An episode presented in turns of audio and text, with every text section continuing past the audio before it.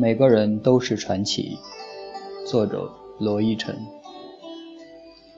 有段时间爱看人物传记，发现一些牛人很相似，比如乔布斯中途辍学，比尔盖茨中途辍学，扎克伯格中途辍学，阿凡达的导演卡梅隆中途辍学。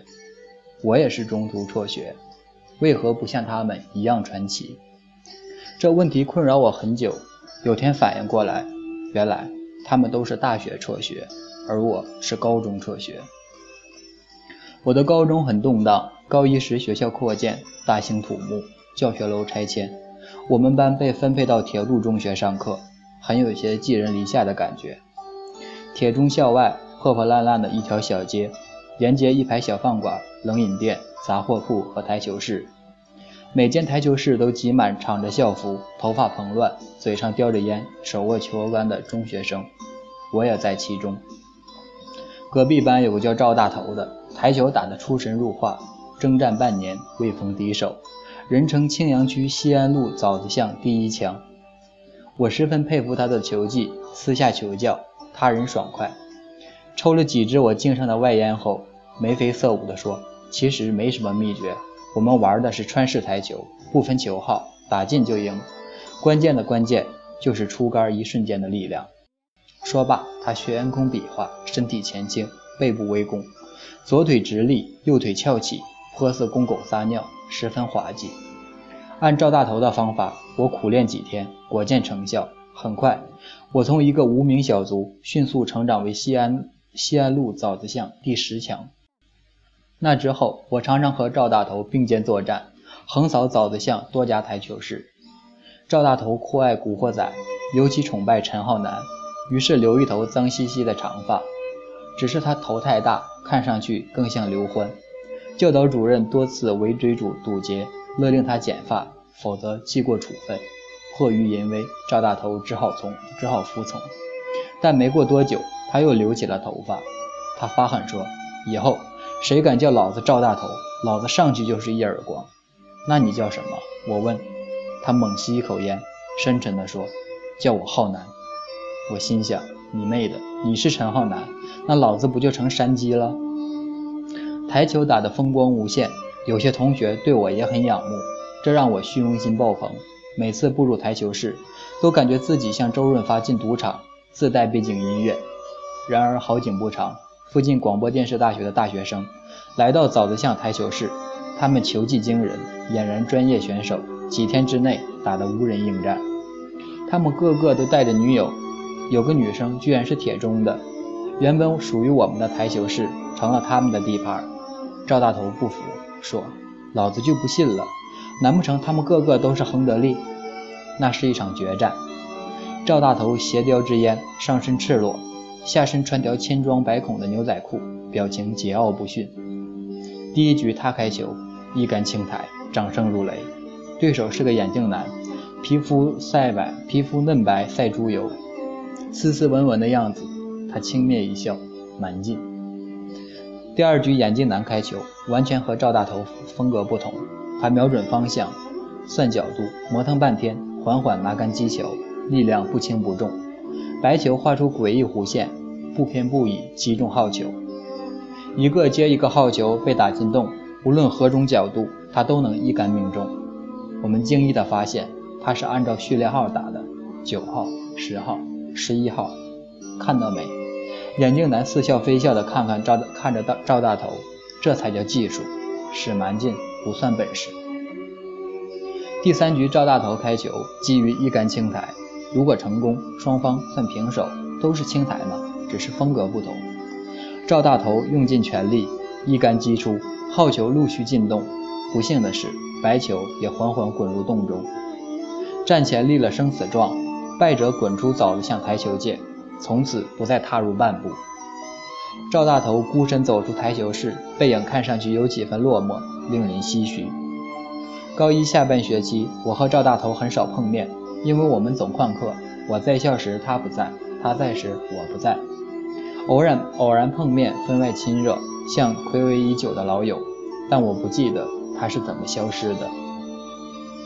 青春时的小伙伴总是容易失散，吃完最后一顿烧烤，喝完最后一瓶啤酒，打完最后一次台球，聊完最后一个话题，彼此就消失不见了。再次听到赵大头的消息后，已是十年后。听高中一起打台球的同学说，赵大头退学后做生意去了，先在青年路上开了家西服专卖店，店招牌独特显眼，三个字啊西装。然后赚到第一桶金，最后最近又开了家火锅店，店名叫做九九肥牛火锅。我慕名而去，果然找到了那家店，店招牌六个鲜红大字“九九肥牛火锅”，底下一行镀金小字。离百年老店还差九十九年，一望可知，这是一家有追求的火锅店。久别重逢，我和赵大头喝酒到深夜，席间聊起过去的事，聊台球，聊学校，聊教导主任。赵大头说：“你知道教导主任当年为什么总也追不上我吗？”我说：“这事儿谁不知道？最早他在省歌舞跳芭蕾，有次演出摔断了腿，就离开了歌舞团。后来不知通过什么关系。”当上了我们学校的教导主任，因为他有条腿是假腿，根本没法跑，我们背后都叫他富瘸子。赵大头沉重地叹了口气，拍拍自己左腿说：“现在我这条也是假腿。”我弯腰低头，猛然拉起他的裤管，看到一只金属假肢，灯光下假肢分外刺目。彼此良久无语。过了很久，赵大头向我讲述了他十年来的经历。十六岁的少年赵大头离开学校去了驾校，几个月后拿到驾照，他打算开出租，但是买不起车，只好开别人的车。别人开白天，他就开夜车，一开一个通宵。这座城市的每条街道，赵大头都了若指掌，一段路怎么走由他说了算，却有些乘客非要自己选择路线，赵大头嗤之以鼻，自己选的路已跑过无数遍，又近又省时。有些乘客却偏要另觅蹊径，就像用痰盂装饭，看上去新颖，却难以下咽。出租车司机通常分两种，一种是闷到骨子里，整天不说话，车载广播占据全部生活；一种是侃天说地，嘴不泄气。赵大头属于后一种。有一次送客人到机场，赵大头一路狂侃，临下车时，客人奚落说：“师傅，核污染你也懂，食盐储备你也懂。”国民素质你也懂，国际局势你也懂，金融风暴你也懂，你的名字肯定叫网友。赵大头怒不可遏，说起往事，赵大头无限感慨：这世上的人争来争去，争的无非是个话语权。终于有天，因为路线问题，他对乘客大打出手。赵大头说：“这条路我很熟，听我的没错。我们开出租讲的是上客快，下客快，不会故意绕路。”乘客却认定他绕了路，赵大头急打方向盘，靠边停车说：“你下去，老子不开了，老子投诉你。”乘客岿然不动。赵大头眼神藐视：“随你大小便。”乘客骂了句难听的话，赵大头目露凶光，威胁道：“你再骂一句。”乘客果然一根筋，又骂了一句。赵大头挥拳击向对方，那一拳宣泄出所有的不快，那一拳宣泄出所有的压抑。开出租车是赵大是赵大头离学校后的头份工作，干了一年，以赔偿以赔偿乘客医药费而告终。之后的九年，用赵大头的话说，叫浓缩人生精华，想经历的、不想经历的，都无法选择的经历了。九年里，他先后开过三家店，第一家是台球室，居然就在西安路枣子巷。那时，路边台球室已被各个娱乐场所的高档台球厅取代。打台球的人不像过去那样高声喧哗，他们个个举止优雅。赵大头说：“老子瞧不上那些台球厅里的男人，他们太像女人，反而是有些女人像我们当年一样，很拽很屌。”热血年少的时代已然过去，路边台球室是过去时代的象征。赵大头守护着这个象征，像一个麦田守望者，护守着自己的精神家园。终究，他敌不过时代。路边台球室的生意越来越冷清，基本整天无人光顾。赵大头常常独自打台球，像当年一样一杆清台。他孤单的身影在台球室里晃动，看上去凄凉而落寞。一年后，交不起租金的赵大头关闭了台球室。他回想起当年那场决战，败者滚出枣子巷台球界，从此不再踏入半步。再一次，他离开了枣子巷。他想，有生之年，他再也不会回到这里了。那天晚上，空气裹满水意，人像浸在细雨里。赵大头蹲在街边哭了好久。成人用品店是赵大头开的第二家店。这种店铺白天少有人问津，通常开到很晚，很多个深夜，一些蛮人满头虚汗冲进来购买急需的物品，物品装进一只薄如蝉翼的黑色塑料袋里。这种袋子很普遍，寻常人家都用它来装垃圾，塞满、压紧、扎稳袋口，鼓鼓囊囊的背一根手指，摇摇晃晃的拎到楼下，试靶子似的隔着几米、十几米远，嗖的一声扔向住宅区角落的垃圾桶。手气好时，垃圾袋应声入瓮；手气坏时，垃圾袋与桶身闷声撞击，哗啦一下，袋子破绽百出，流出里面阿杂混乱的内容。而在深夜来电的男人手里，这种寻常的袋子显得讳莫如深，有种不可名状的战战兢兢。店开两年，生意兴隆，赵大头却很郁闷。他说：“老子当年开这家店就像做贼，明明卖的是白菜，却感觉像是在卖白粉。”意想不到的是，在郁闷中，赵大头收获了爱情。那是个离异的女人，年长赵大头几岁。她很久才来一次店里，每次来都说丈夫刚回成都，小别胜新婚，但我们没条件要孩子，所以要注意安全。赵大头说：“我懂的，我理解。”有天晚上，女人满脸带伤来到店里，问赵大头：“你能陪我说说话吗？我心里苦，找不到人说。”赵大头迟疑的点点头。女人说：“她丈夫在异地工作，一年只能见几面。她一直在等丈夫调回成都，一等三年。今年丈夫回来，说有了新欢，要和她离婚。”女人说：“我家里人都反对这门婚事，但我义无反顾，却没想到是这么个结果。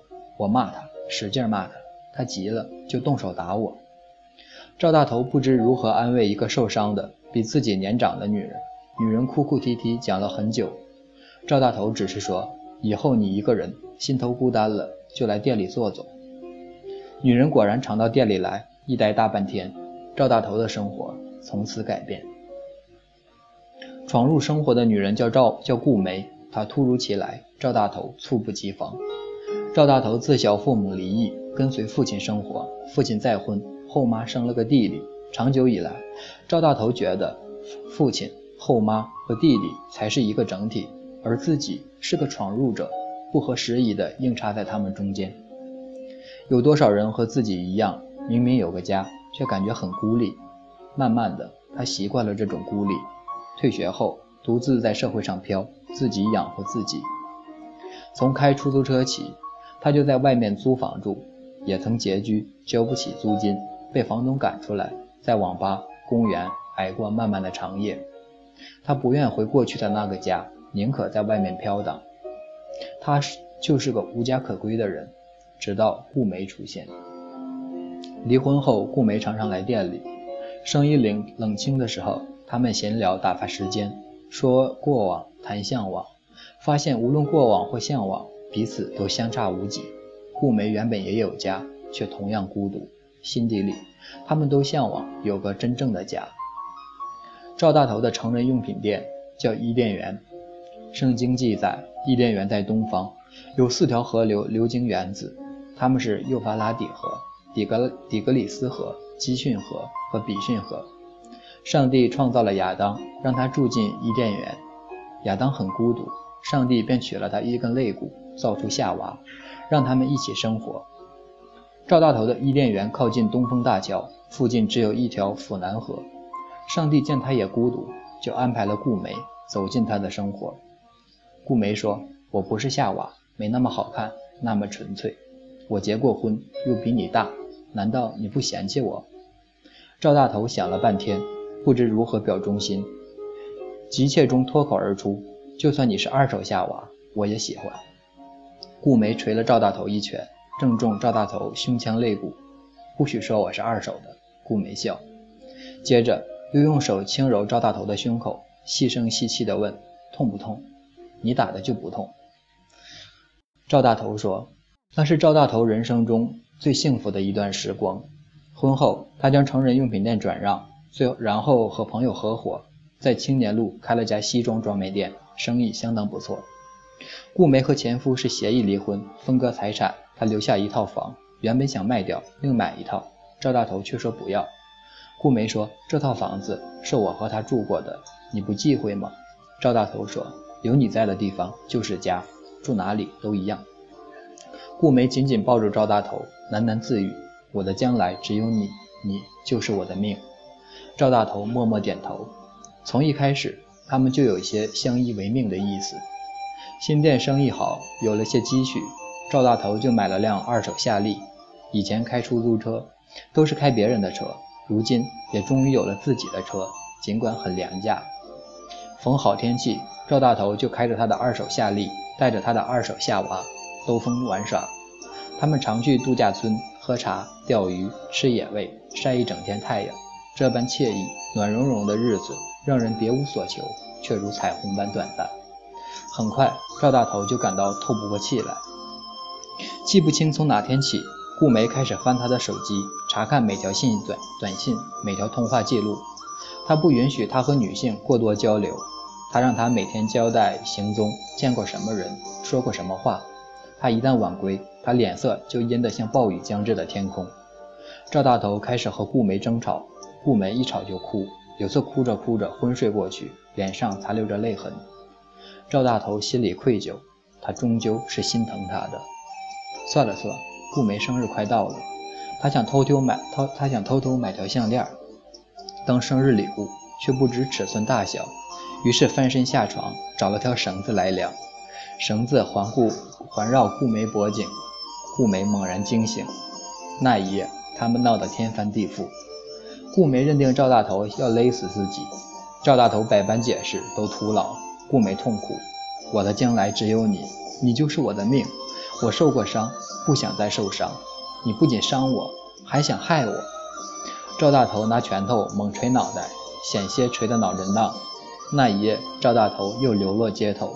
这一次不是被房东赶出来，是被妻子赶出来。一个男人被自己女人赶出家门，渐渐就不想回家了。那次吵闹后，赵大头回家越来越晚。其实他没什么地方去，关店后就在街头乱走，或者去酒吧喝几杯酒。有天朋友拉他去了个地方，是一家地下赌场。赵大头赌了个通宵，赢了一笔钱，大汗淋漓中，心头郁结已久的压抑喷涌而出。顾梅不再吵闹，也许是吵累了，闹疲了。他们长久冷战，有时整天不说一句话。有你在的地方就是我的家，如今家还在。心却已不在了。赌博这东西，小赌怡情，朋友间打个赌，一顿饭，一顿一顿酒，一场电影叫乐趣；大赌则是毒品。赵大头沉迷于地下赌场，每次赌博都如吸食海洛因，极度兴奋，而后空虚无比。所有庄家设的赌局都一样，先给些甜头，然后一步一步掏空你，就像抽烟，第一支都是别人送的。慢慢就走，你就上了瘾。半年时间，赵大头输光所有的积蓄。合伙开店的朋友说：“我看你成天愁眉苦脸，让你放松一下，你居然赌这么凶，千万别再赌了。”但是赵大头已经收不住手了。高利贷是地下赌场的标配。赵大头负债累累，服装店转让了出去，不够偿还赌债，他偷偷卖掉了房子。新房主登门收房。顾梅没吵没闹，他一言不发，兀自抹泪。冬天，他们办理了离婚手续。从锦江区民政局出来，街上刮着阴冷强劲的风。顾梅穿的有些单薄，赵大头脱下羽绒服，想给她披上。顾梅推开赵大头，说：“不用，我身上不冷，心里已经冷透了。”赵大头呆望顾梅，无言以对。紧接着，顾梅又说了一句话。让赵大头五雷轰顶，身心欲裂。顾梅说：“我怀孕了。”赵大头再度奔入地下赌赌场，他内心的痛苦只有在那里才会获得释放，但随之而来的却是更深的痛苦，恶性循环。终于有天，他离开地下赌场后，再也没出现过。放高利贷的人在赌场外卸去了他的一条腿，像扔死狗一样把他扔在街边。有路人拨打幺二零，把他送往医院。他醒来时，挺着大肚子的顾梅守在病床一边。他塞给他一张银行卡，这些钱是我以前攒的，不多，但可以维持一段生活。赵大头手里捏着银行卡，心坠入无边的深处。他是一个人生输家，从少年时代的台球赌局开始，他就没有赢过。如今，他输掉财产，输掉爱人，输掉家庭，输掉了全部。他不想苟活于人世，他想过一百种死法，最终却决心活下去，因为他还有一个即将出世的孩子。火锅店打烊。满是麻辣气息和人语喧哗渐渐离去，冷清的殿堂里，赵大头断断续续讲述他的经历。我抽了很多烟，喝了很多酒，难受得一塌糊涂。他却始终很冷静，仿佛在说与自己无关的事情。他打开手机，翻出张照片让我看。我女儿刚满三岁，很乖吧？我连连点头。她将来肯定是很多男人的女神。赵大头说：“只是头大了点儿。”像我，我继续点头。他忽然沉默了。罗庆，他捂住脸，身体无声抽动，泪水从指缝间溢出。安上假肢的赵大头想了一百种办法活下去。他摆过各种路边摊，祖传手机贴膜、法式川烧川味烧烤、正宗大头串串香、荷花池牌学生用品，也曾兜溜兜售劣质皮具。摆一对粗笨乌黑的音响，循环放着录音。浙江温州最大皮革厂倒闭了，老板黄鹤王八蛋带着他的小姨子跑了，卷走了两个亿。我们没办法，只有拿产品抵工资。原价三百多、两百多的皮具，通通二十块，通通二十块。他一度成为城管打击的对象，所幸他是残疾人，不同于别的游击队员。每次被捕，他都掀开裤管，亮出明晃晃的金属假肢来。声泪俱下，祈求道：“我真的不容易，各位大哥放我一马，我也要生活。我还有个女儿，才一点点大。多数城管都会放他一马。就这样，他摆了几年地摊，每天只吃一顿饭，心里就一个念头：攒钱，攒钱。知道我以写字为生后，他有些难为情地说：‘我还卖，我还卖过半年的盗版书。’我说：‘老子弄死你！’他说：‘没办法，兄弟。’我要活下去。我心里有个念想，希望有一天赚到足够的钱，把顾梅和女儿接回来。这世上有很多牛人，他们闪闪发光，耀眼异常。但更多的是普普通通的平常人，他们没有靠山，没有背景，只有落寞的背影。他们艰难度日，他们蹒跚前行，他们无数次跌倒，甚至输掉全部，心里却仍有念想。他们相信，人就是活在希望中的。赵大头不过是其中一员，他的故事其实很普通，但在我心中，他是一个传奇。因为我相信，每个普通人挣扎求存的经历都丰富而精彩，只是外表看不出来。就像你不知道一家火锅店的瘸老板会有那么多曲折的心事。写下这个故事时，赵大头正筹备开分店。因为旗舰店生意红火，夜夜爆满。每到晚间，店门口坐满一群饥肠辘辘、等待叫号的男女食客，给路过的外地人留下个印象：成都人最真馋。旗舰店每周都开员工会，大会在雷鸣般雷蒙雷鸣般的掌声中圆满落幕时，赵大头总要强调一句：“本店员工严严禁玩牌赌博，不然老子打断他的腿。”